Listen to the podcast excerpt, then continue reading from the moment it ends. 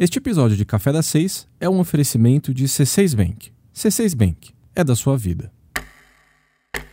Olá, tudo bem? Tá começando agora mais um Café das Seis, o nosso podcast diário aqui dos 6 minutos. Eu sou o Felipe Vita e vou te contar o que de mais importante aconteceu hoje, dia 28 de maio.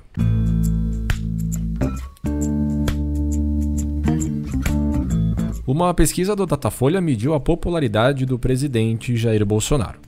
Os números divulgados hoje mostram que a rejeição à conduta do presidente cresceu ao longo do último mês e chegou a um nível recorde. De acordo com o Datafolha, 43% dos brasileiros consideram o governo ruim ou péssimo.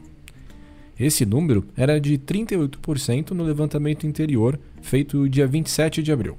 A aprovação segue em 33% dos entrevistados, mesmo percentual dos levantamentos anteriores. Já os que acham o governo regular são 22%. Antes eram 26% no mês passado. Bolsonaro passou a ser mais rejeitado entre os que ganham mais de 10 salários mínimos e entre os que têm um grau maior de instrução. Por outro lado, sua base de eleitores parece permanecer fiel. Os trabalhadores que receberam auxílio emergencial avaliaram o presidente um pouco acima do que a média da população. É possível que a liberação do benefício tenha impedido uma queda ainda maior na popularidade de Bolsonaro. Além da crise sanitária e econômica causada pelo coronavírus, o Brasil também está enfrentando uma séria crise política. Ontem, o presidente e o seu filho, o deputado Eduardo Bolsonaro, subiram o tom contra o Supremo Tribunal Federal, dizendo que as decisões da Corte estão ameaçando a liberdade de expressão. Vale lembrar que essa reação foi por causa do inquérito do Supremo que investiga a divulgação de fake news na internet e que também determinou buscas e apreensão nas casas de diversos acusados de integrar a rede de disseminação de notícias falsas a favor do presidente. E para piorar esse clima negativo, os números divulgados hoje pelo IBGE sugerem um baque no mercado de trabalho. Entre fevereiro e abril, quase 5 milhões de postos de trabalho foram fechados. A taxa de desemprego está agora em 12,6%. Os maiores cortes foram no comércio, com 1,2 milhões de demissão, e na construção civil, com menos de 885 mil vagas. Nos serviços domésticos, o número é de 727 mil trabalhadores dispensados. Economistas estimam que a taxa de desemprego deve superar os 15% até o final do ano. Ontem nós te contamos sobre o plano que o governo de São Paulo lançou para a saída gradual da quarentena. Pois é, mas a realidade mostrou que essa abertura não será tão simples assim não. O prefeito de São Paulo, Bruno Covas, esclareceu que a prefeitura começará a receber as propostas de reabertura dos shoppings, escritórios e outros estabelecimentos na semana que vem. Ele disse que esses pedidos serão analisados pela Secretaria de Trabalho e também pela Vigilância Sanitária, e que só então haverá uma decisão sobre a abertura ou não daquele comércio. E o que a prefeitura vai analisar para decidir o que pode abrir ou não? As empresas elas precisarão dizer quais protocolos de limpeza, fiscalização e de segurança dos consumidores e trabalhadores serão praticados. Ah, e esses comércios também precisarão dizer quais alternativas vão oferecer para os funcionários que têm filhos, já que as escolas seguirão fechadas. Tudo isso indica que ainda levará um tempo para que as lojas e estabelecimentos de serviços voltem a abrir.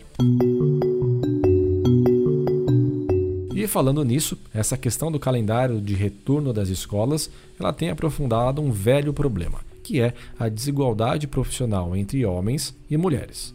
Conforme mais setores econômicos voltem a funcionar, mais mulheres serão convocadas a voltar para os seus postos de trabalho, mas uma boa parte delas não tem com quem deixar os filhos.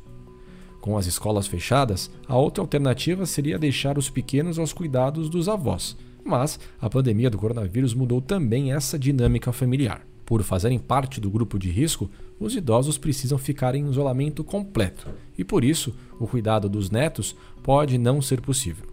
Esse problema ele tem causado ainda mais pressão profissional nas mulheres que correm o risco de ficar com emprego sob risco no pós-quarentena. Se houver menos oportunidades para elas, a desigualdade de gênero do mercado de trabalho tende só a crescer.